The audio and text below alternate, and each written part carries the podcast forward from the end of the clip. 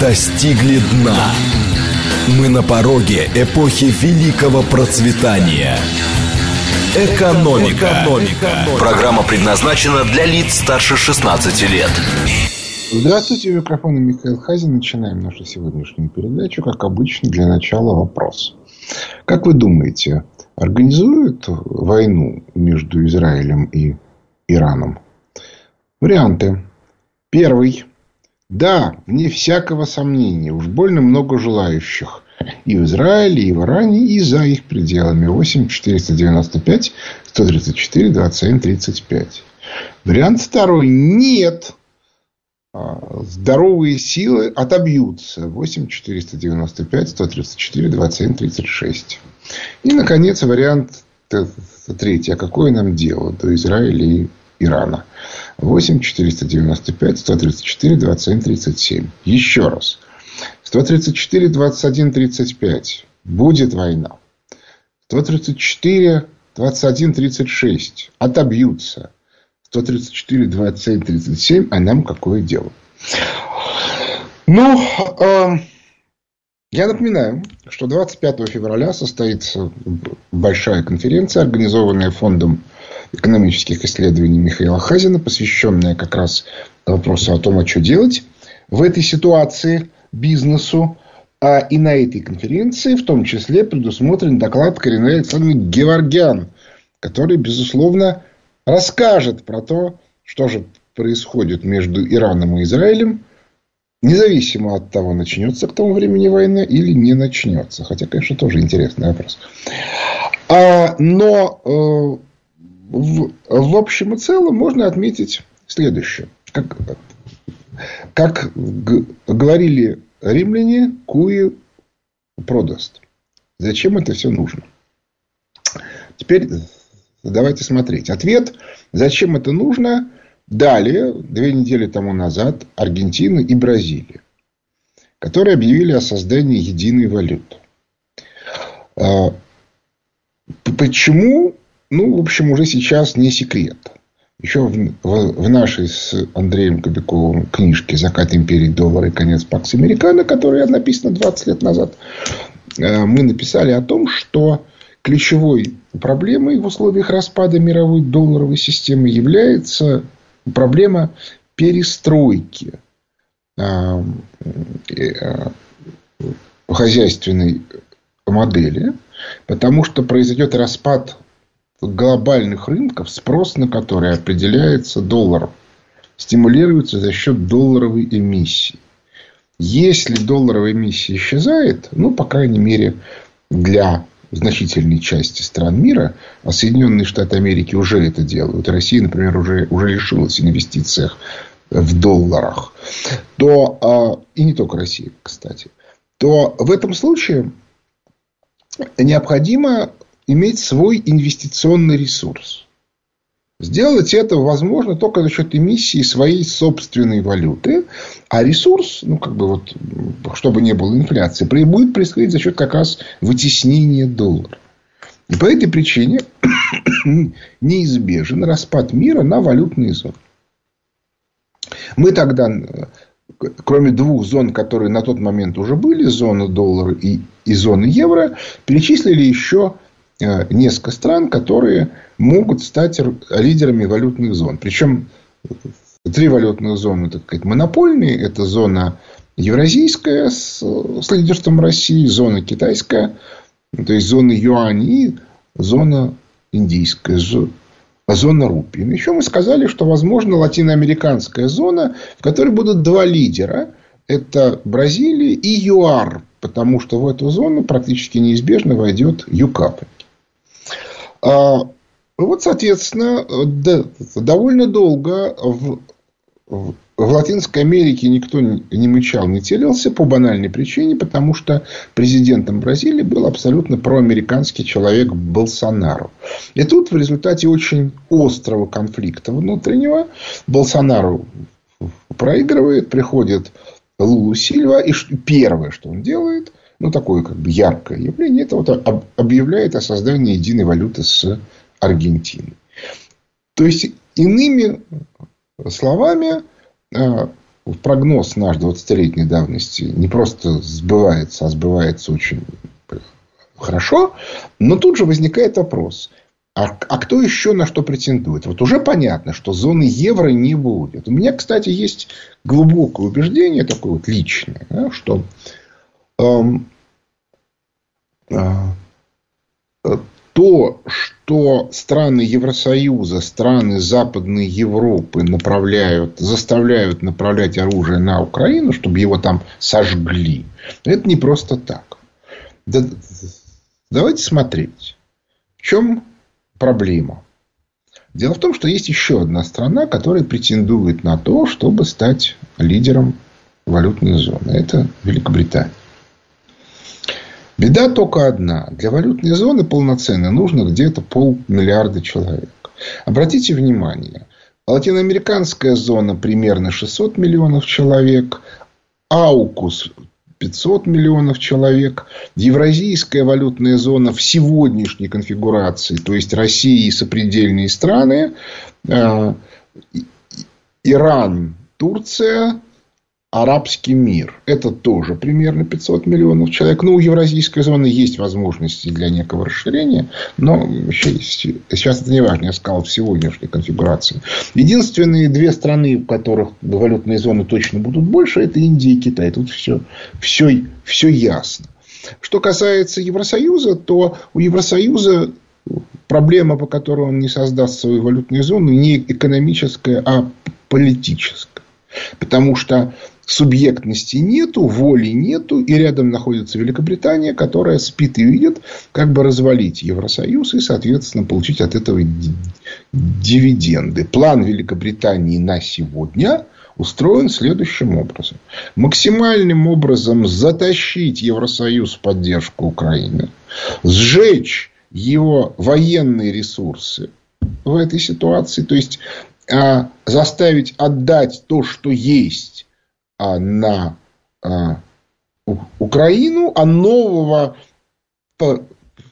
пока Соединенные Штаты Америки не при, предоставят, типа скоро. Дальше спровоцировать там массовые выступления на масштаба сравнимыми с гражданской войной, это не проблема для Великобритании, потому что она во многом контролирует экстремистские мусульманские организации на территории Западной Европы. А дальше ввести свои войска для наведения порядка. Собственно, для этого и нужно, чтобы сопротивляться не могли. Ни Франция, ни Германия, ни Испания. Больше сопротивляться некому. Вот картинка. Откуда Великобритания возьмет войска в таком количестве, это отдельная тема, но я думаю, что найдет, тем более, что не исключено, что э, частично им помогут. Так вот, реализовать этот план Великобритания может только при условии поддержки России. Я напоминаю, что э, Борис Джонсон пару лет тому назад очень активно предлагал Путину встречу и поговорить. Я сильно подозреваю, что, собственно, именно это они должны были обсуждать. Но тут произошла маленькая неприятность. Путин выставил условия. Условия достаточно жесткое. Великобритания должна признать, что это именно она, ее спецслужбы отравили Скрипалей. Ну, или имитировали отравление Скрипалей, поскольку науке это неизвестно. А, в сегодняшней Великобритании, да, нужно учесть, что делалось это при а,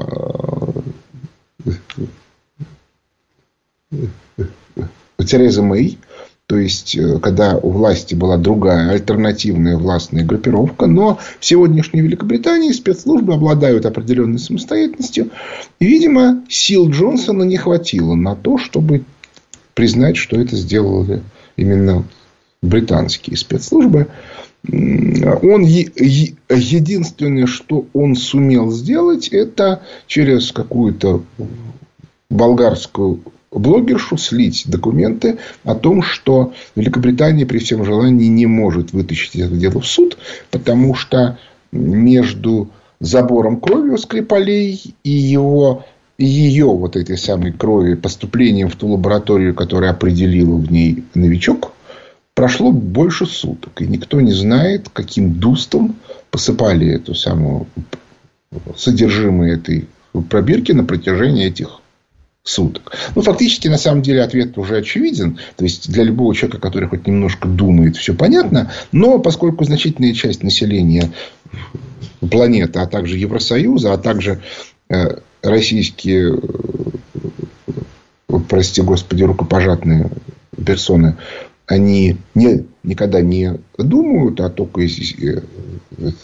читают заголовки либеральной прессы, то по этой причине тут с ними разговаривать бессмысленно.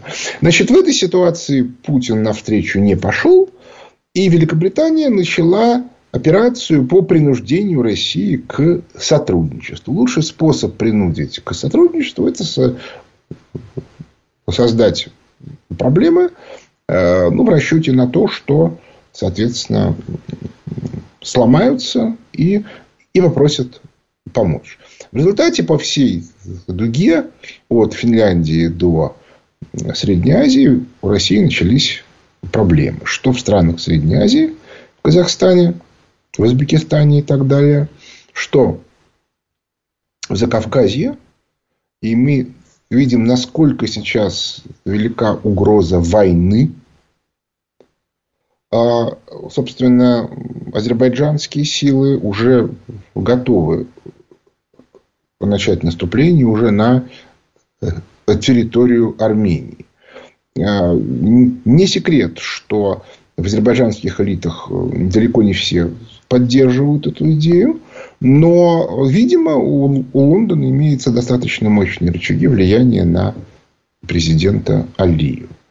А единственное, что останавливает, это, кстати, не российское влияние, а влияние Ирана. Именно по этой причине против Ирана вчера и позавчера была проведена мощная атака. Ирану, чтобы ему тоже мало не казалось, начали намекать, что это Израиль. По имеющимся данным, Израиль к этой атаке не имеет никакого отношения. Э, скорее всего, беспилотники летели из иракского Курдистана или, возможно, даже из Азербайджана, ну, например, из Нахичевани. Напомню, это анклав азербайджанской э, территории. Ну и так далее, отделенной от нее, собственно, территории Армении. Ну и так далее и тому подобное. А ситуация эта очень сложная. Она носит ярко выраженный политический характер. Поэтому комментировать, как там все, что происходит, я сказать, с полной ответственностью не могу. Я не являюсь политологом. С точки зрения экономической, война между Израилем и Ираном невозможно, потому что экономика Ирана больше, чем экономика Израиля в 15 раз. То есть, это будет война моськи со слоном. Никакое ядерное оружие тут не поможет. Тем более, что Иран страна гористая. И там эффективность ядерного оружия очень ограничена. Ну и потом, если Израиль нанесет ядерный удар по Ирану, то тут уж никто вообще думать не будет о том, чтобы ликвидировать Израиль просто полностью. Значит, э, давайте посмотрим результаты нашего голосования. Значит, 36% считают, что война точно будет. Больше половины, 53% считают, что нет, удастся отбиться. И где-то 11% считают, что нас это не касается. Значит, вот я объяснил в своем выступлении, почему касается.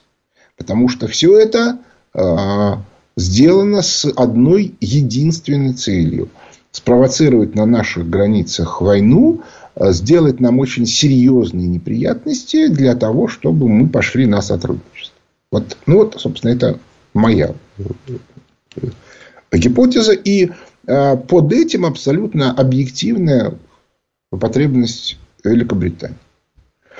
Э, ну, теоретически мы можем свою Каспийскую флотилию выдвинуть э, к берегам Апшерона и, соответственно, объяснить тем силам в Азербайджане, которые могут начать войну, что этого делать не надо. А, но посмотрим. А вот тут я учить политическое руководство нашей страны не буду, поскольку оно политические риски считает и понимает значительно лучше меня. Но то, что эту ситуацию уже игнорировать нельзя, это однозначно. Что касается Ирана, то э, не вызывает сомнений, что он не будет э, кричать, вопить и наносить удары по Израилю. Несмотря на то, что Израиль его постоянно провоцирует, в том числе в Сирии. Но в отличие от э, Израиля, в котором достаточно много разных групп влияния, и которые как бы это сказать, имеют возможность совершать действия до достижения национального консенсуса. В Иране культура национального консенсуса очень велика, поэтому спешить Иран никуда не будет. Я не берусь вам сказать, будет война или не будет. Но то, что вероятность этого очень высока, это правда. И это очень опасная ситуация. Значит, а Теперь а, ну, нужно по всей видимости в свете этого несколько слов сказать об э, э, экономике. Дело в том, что, может быть, если бы у Великобритании было бы много времени, они бы и разыграли бы эту карту безупречно. Дело в том, что Великобритания это единственная страна в мире, которая сохранила чрезвычайно сильную, чрезвычайно эффективную агентурную разведку, причем не только пассивную, то есть целью добывания информации, но и активную, то есть э, способную совершать активные операции. А Соединенные Штаты Америки некоторое же время тому назад решили, что электронная разведка обеспечивает все, что нужно, и с учетом мощи американской армии агентурная э, работа была не то чтобы свернута совсем, но очень сильно ограничена. А что касается России, то ситуация 90-х, 2000-х годов тоже очень сильно по нам ударила по банальной причине, потому что произошло два переворота прямо противоположных. Сначала те, кто были враги, неожиданно стали друзья, соответственно, друзья стали врагами. Друзей оттолкнули, ну, а враги, они, конечно, как врагами были, как они работали на врагов, так они на врагов и работают. И то, что э, мы пытались мимикрировать под либеральные силы, нам, конечно же, никто не поверил. Дальше произошла обратная так сказать, инверсия. Либералы снова стали врагами, но, во-первых, подготовка агентуры – это дело сложное и очень долгосрочное. Во-вторых, не забываем, что среднее звено, и в разведке в том числе, дико замусорено либеральными силами, а в части экономики у нас вообще не либералов э, власти нет. И все наши потенциальные друзья, в том числе в арабских странах, смотрят на все это и говорят, ребят, вы ау, ау, вон уже Аргентина с Бразилией валюты объединяют, а вы где? А мы говорим, ну, вы знаете, мы тут ничего не можем, тут у нас сидит Набиулина, вот мы поэтому, вот, извиняйте, давайте, давайте подождем. Ну, вот мы дождемся, что многие из тех, кто был бы готов нам помогать, в том числе в ситуации с Украиной, решат, что что помогать людям, которые сами не знают, что они хотят. Так что в этом смысле у нас, конечно, ситуация напряженная. Нам, как бы, мы вплотную под, под, подошли к тому моменту, когда чистка элиты становится уже не делом желательным, а вопросом жизни или смерти. Я понимаю, что это как бы неприятно, особенно для тех, кто подлежит этой чистке, а также лицам к ним причастным. Потому что, когда времени мало, то начинают смотреть не на содержание, а на внешние факторы. То есть, у тебя там друзья либералы, ты ходишь в какую-то либеральную тусовку, вот, у тебя там родственники либералы. Ну, и тебя начинают чехвостить по полной программе, несмотря на то, что ты сам, может быть, совершенно ни в чем не виноват. Но еще раз повторяю, когда времени мало, именно по этой причине я, кстати, всем, кто может, рекомендую. Вы, ребята, как это продемонстрируйте свою приверженность э, патриотизму, поддержите СВО и прочее, и прочее, и прочее. Иначе потом не жалуйте, будет хуже.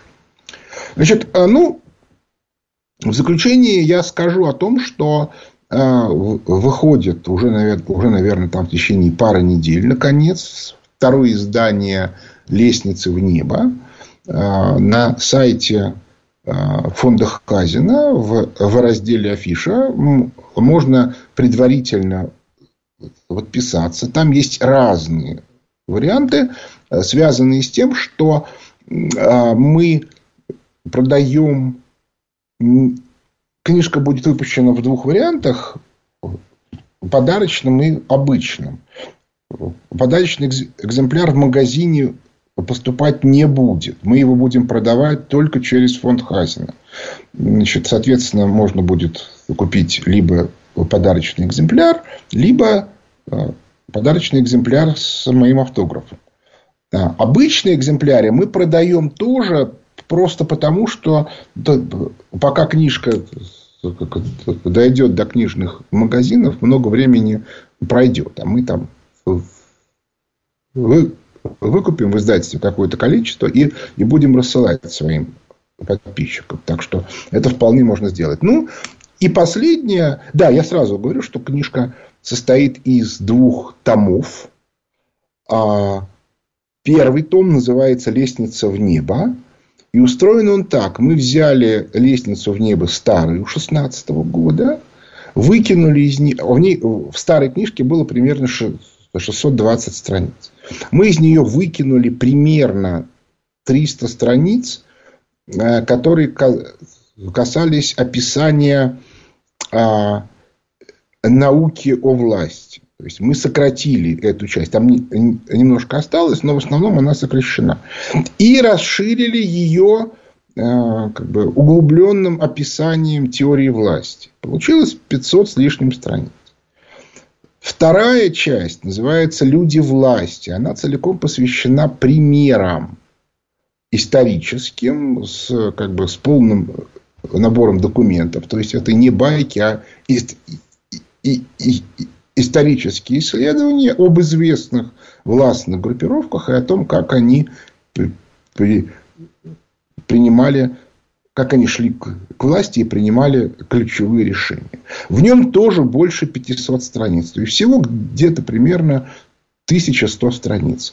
Второй том «Люди власти» абсолютно новый. То есть, ни, ни одна как бы, фраза ранее не опубликовалась.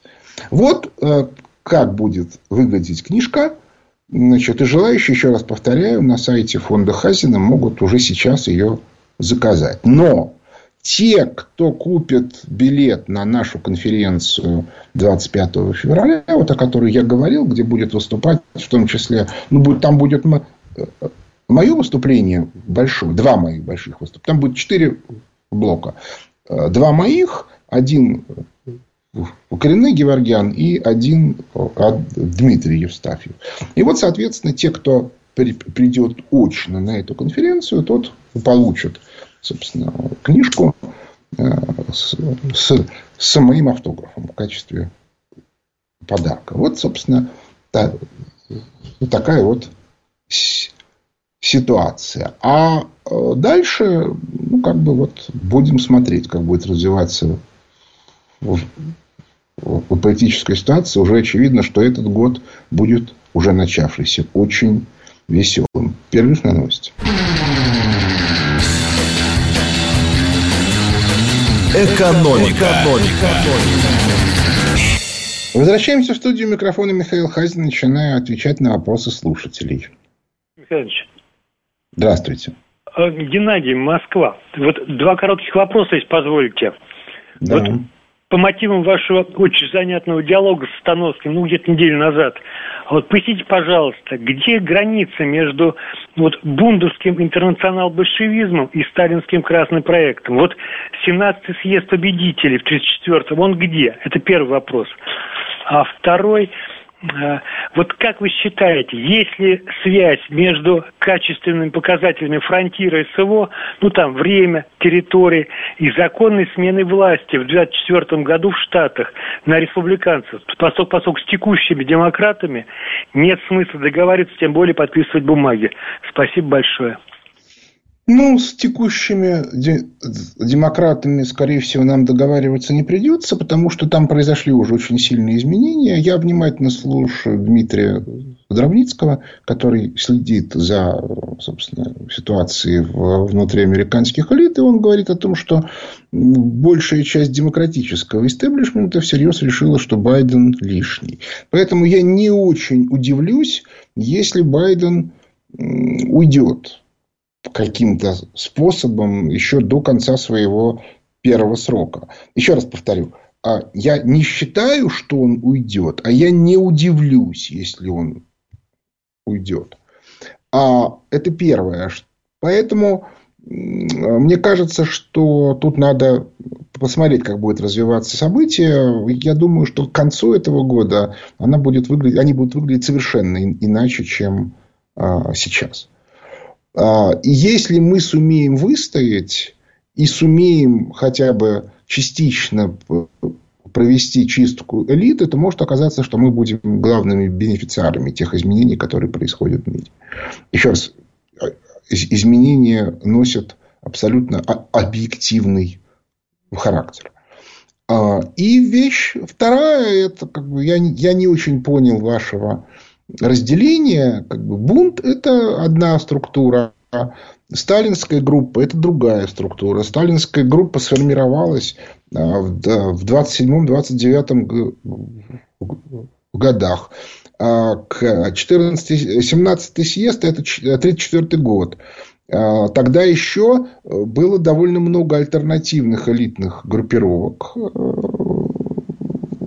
и в Политбюро, и и вообще э, в СССР они ориентировались на разные группы. Напомню, что пробританская группа, лидером которой был Литвинов и, возможно, Кусинин, удержалась до, до смерти Сталина и даже потом. Я, напоминаю, что э, э,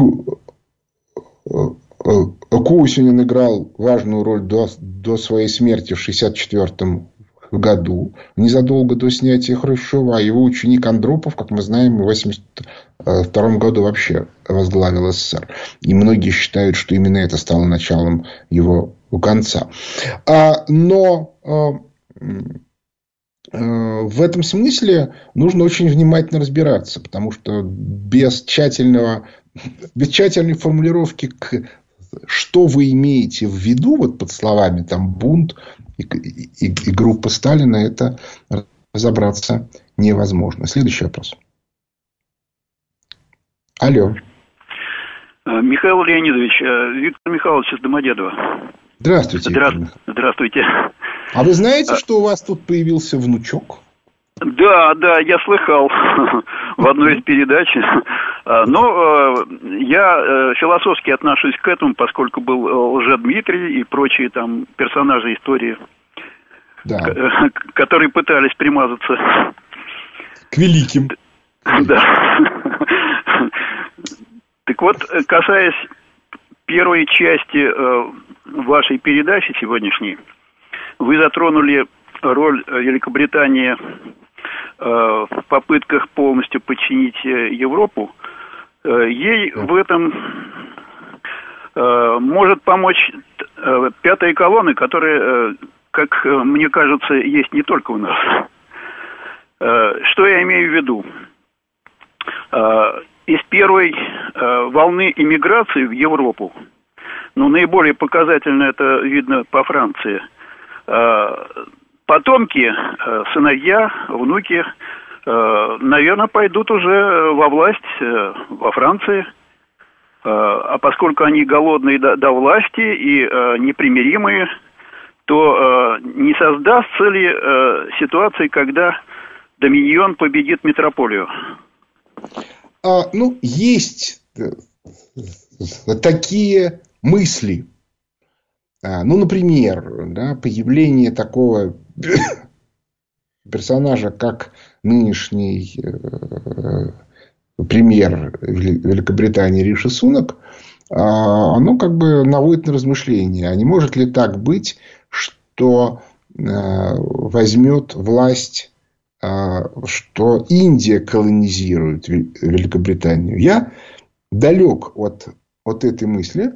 Дело в том, что а, в отличие от, скажем, Соединенных Штатов Америки, где не осталось альтернативных концептуалистов. Вот это очень важная штука. Дело в том, что когда у вас разрушается модель, которая существовала многие десятилетия, то новая модель может возникнуть только в том случае, если имеются концептуалисты, которые ее, так сказать, вписывают вот в мир так, чтобы она вписалась. Просто сказать, а давайте сделаем вот так, не, невозможно. Будет очень сильное сопротивление, будет очень сильно, причем сопротивление как индивидуальное, то есть люди будут сопротивляться непривычным схемам и действиям, так и институциональные. То есть старые институты будут активно сопротивляться новым. Именно по этой причине, чем была э, как бы более долго какая-то модель, тем глубже должно пройти разрушение, чтобы э, появилось новое. Мы все-таки очень рассчитываем, что большой войны не будет. Или, или, во всяком случае, что она будет не везде. А у меня крайне пессимистический взгляд на Западную Европу. То есть, я сильно подозреваю, что там может быть даже не ужас, а ужас, ужас, ужас.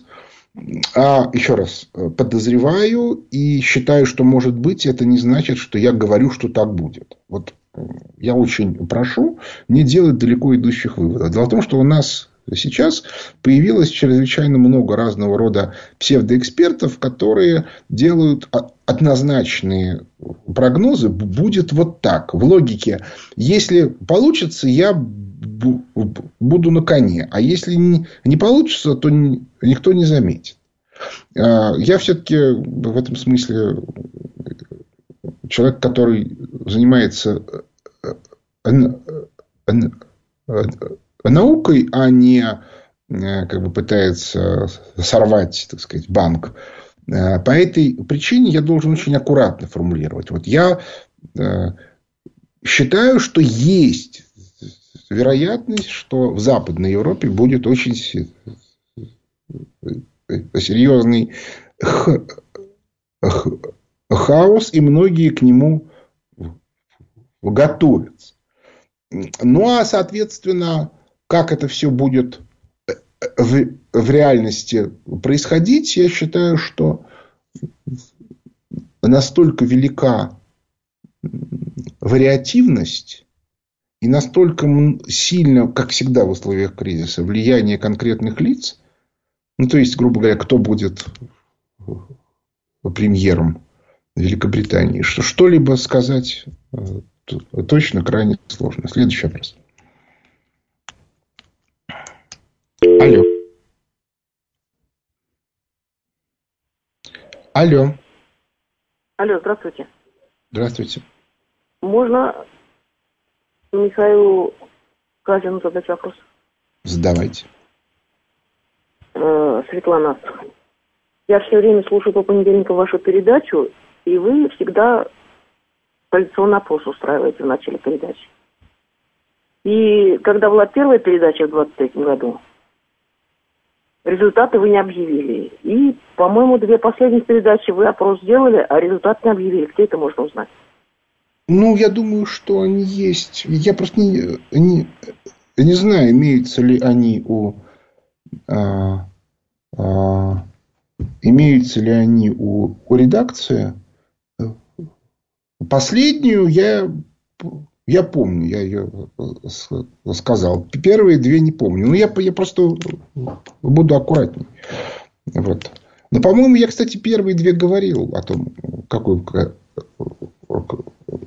какой результат. Но сейчас я, я вам не скажу. Не вспомню. А вот написано, повтор передачи на сайте «Говорит Москва». Вот. Так что э, я так понимаю, что у редакции эта информация может быть. Следующий вопрос. Алло. Алло, Михаил Леонидович, здравствуйте, это Екатерина. Вот есть был инвестируйте западные капиталы. А ведь на самом деле это означает приходите к нам и правьте нами. Вот сейчас у нас Россия лишилась инвестиций в долларах. Но это же ведь хорошо. В рублях надо инвестировать и развивать промышленность. Правильно? Ну, дело в том, что э, Центральный банк, которым руководит Набиуллин, и Минфин, которым руководит Силанов, я напоминаю, Силанов руководитель представительства МВФ в России, а Набиуллин его зам, они делают все для того, чтобы инвестировать в рублях было невыгодно. Ставка очень высокая, риски очень велики, самые разные риски, в том числе неадекватного поведение комплайнс контроля в банках.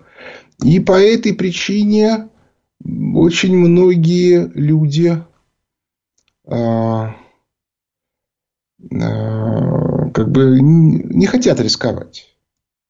По этой причине я бы сказал, что без изменения финансовой, экономической, как бы кредитно-денежной политики, без отказа от либеральных методов управления, экономикой и финансами, люди все равно будут искать альтернативные методы, потому что инвестиции внутри России слишком дороги. И, их, и доходность от них слишком низкая, а то и вообще отрицательная. Следующий вопрос. Алло. Алло. Алло. Да, здравствуйте. Алло, здравствуйте. Спасибо за эфир. Валерий, Москва. Очень хочется задать вопрос. Вот у нас с 2012 года, как говорят в Росстате, наверное, либералы, доходы населения падают. Вот с 2012 года. 13. Вот пока, у нас... вопрос такой вот ставлю. Вот пока Путин в Кремле будет, мы будем жить все хуже и хуже. Вот ответьте, пожалуйста, да или нет. А, потом... а при чем здесь Путин-то? А если вы посмотрите на то, что делает Путин, то вы увидите, что он очень медленно переламывает вот эту вот либеральную команду, которая пришла к власти, ну, даже не в 90-е, а в конце 80-х. Медленно, медленно, медленно, медленно. Вот. В политической части он ее уже переломил. Достаточно посмотреть на как бы публичные высказывания а, чиновников.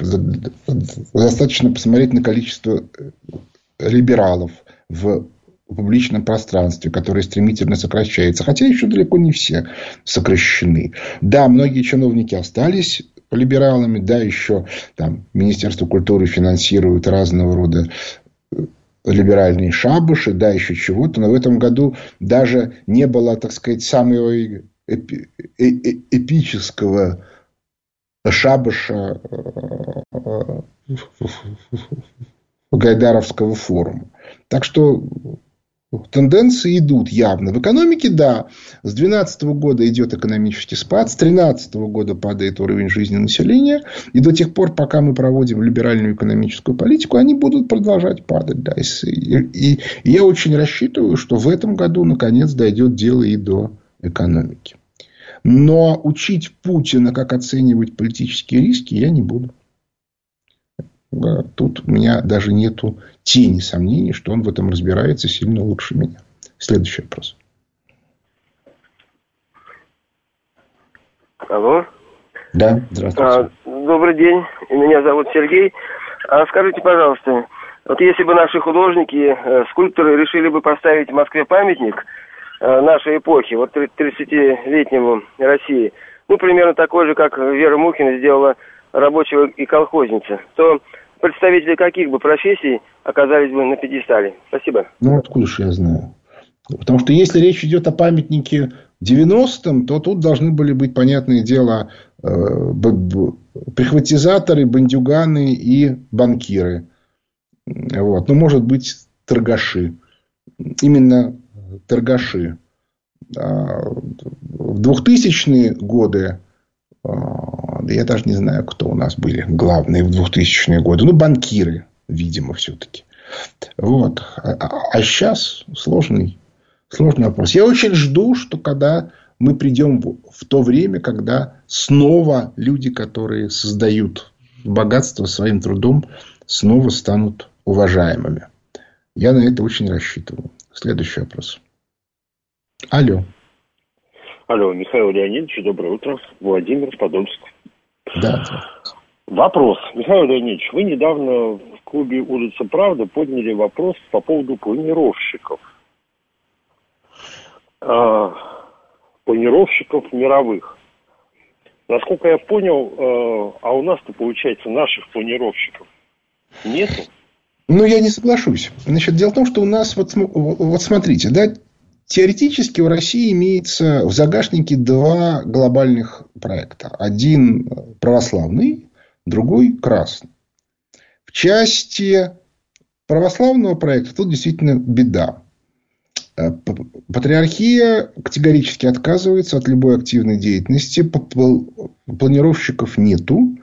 И в этом смысле э, православный проект проигрывает, ну, потому что из, э, как бы, из мировой стратегии, из науки стратегически известно, что тот, кто защищается, всегда в конце концов проигрывает.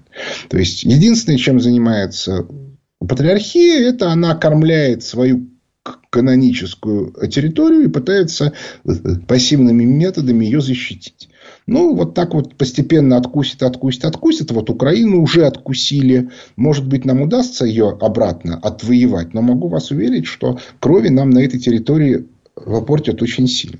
Ну и так далее и тому подобное. С этим нужно, ну, как бы, понимаете, я же не могу и учить патриархию, что ей делать. Я могу только объяснить, что, ребята, вы совершаете ошибку. Это опасно. Что касается проектировщиков красного проекта, то тут у нас очень много людей, много групп, которые этим занимаются. В том числе клуб улица правды. Группы эти разные. У них совершенно разные мысли. Ну, собственно, как и всякий глобальный проект, красный проект имеет массу разных вариантов. А появился он в XVIII веке, получил очень сильную Э, как бы очень сильно был адаптирован на Марксом и компанией, как говорят злые языки, на деньги Ротшильдов, то есть иудейского глобального проекта. Именно эта часть вырастила Троцкого и компанию, но победил Сталин, и он, соответственно, создал третий вариант красного проекта. А потом, когда он перешел в имперскую стадию, появился четвертый вариант, условно брежневский. Так вот, а у нас есть много разных групп, которые предлагают много разных вариантов. И задача политического руководства состоит в том, чтобы что-то придумать. А Почему я считаю, что у нас победит красный проект? Я сошлю здесь на Андрея Девятого, который в символах очень хорошо разбирается, который говорит, ребят, ну о чем вы говорите? У вас в каждом городе до сих пор на главной площади стоит памятник Ленину. Ну, это очевидно совершенно.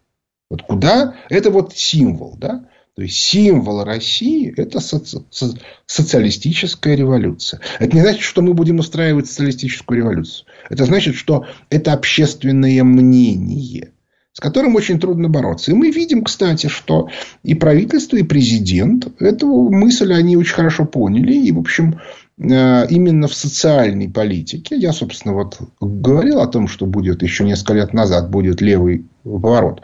Вот в, э, в политике э, бюджетной он уже произошел. И мы это видим очень четко. Да, потому что колоссальное количество разного рода инструментов поддержки, дотации и так далее и тому подобное. Все то, что либералы в 90-е и начале 2000-х демонстративно игнорировали. Так что тут все как бы идет, как было обещано. Вот. Так что я думаю, что победит у нас красный проект. Да, он, безусловно, ценностную базу, ее мистическое обоснование возьмет от православного, но концептуальная часть будет именно красного проекта. Следующий вопрос. Алло. Алло, это Михаил, да? Да, здравствуйте. Михаил, меня зовут Алексей, в Москве живу. Михаил, вот я хочу вас направить, вашу деятельность в мирное русло. То есть мы боимся покупать сосиски, колбасы, пельмени. Мы считаем, что нас везде обманывают. Не могли бы вы своим фондом организовать проверку качества этой продукции? Чтобы пусть нам будет стоить два раза дороже, но чтобы мы могли доверять такой продукции чтобы мы знали, что фонд Хазина проверяет и контролирует качество мясной продукции такого типа. Знаете, э, вы меня несколько ошарашили. Во-первых, я всегда считал, что я занимаюсь исключительно мирной деятельностью, экономической наукой и наукой о власти. Трудно себе представить что-то более мирное, чем науку. Это первое. Второе, а клуб улица Правда, это общественный институт. Мы как бы э, вообще как это не, не имеем рычагов влияния иных, кроме нашего слова.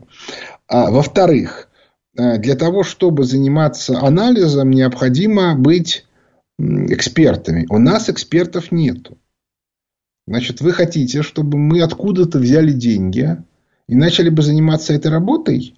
Но теоретически э, есть люди, которые этим занимаются. Я могу спросить, кто эти люди, где, где можно про них прочитать. И даже у меня имеются знакомые, которые разбираются немножко в мясе, которые в состоянии рассказать, кто есть кто. То есть, кому верить можно, кому верить нельзя. Но знаете, есть совершенно железное правило. Каждый должен заниматься своим делом. Вот я экономист, но и специалист по государственному управлению. Я вот этим и буду заниматься. Вот экспертизой работы чиновников я заниматься могу.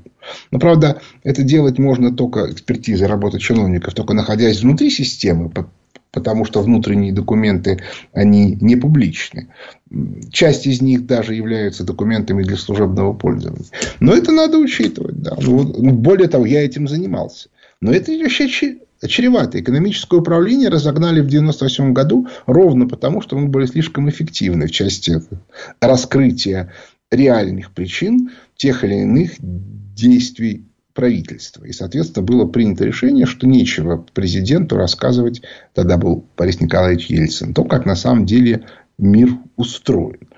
Так что я вам рекомендую э, поискать тех людей, которые что-то говорят, но при этом иметь в виду, что с очень большой вероятностью они кем-то ангажированы.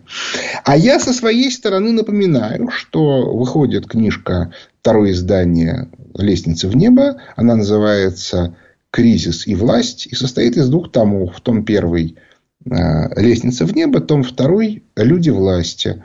Э, значит, кни- книжка эта предварительно продается на сайте фонда Хазина. Ну, а те, кто придет на конференцию 25 февраля, получат ее бесплатно с, э, с моим автографом. Ну, а те, кого интересуют текущие экономические дела, это как бы обзоры фонда Хазина, в которых четко видно, что все идет по-прежнему. Но на этом наше время истекло. У микрофона был Михаил э, Хазин. Благодарю за внимание. До свидания.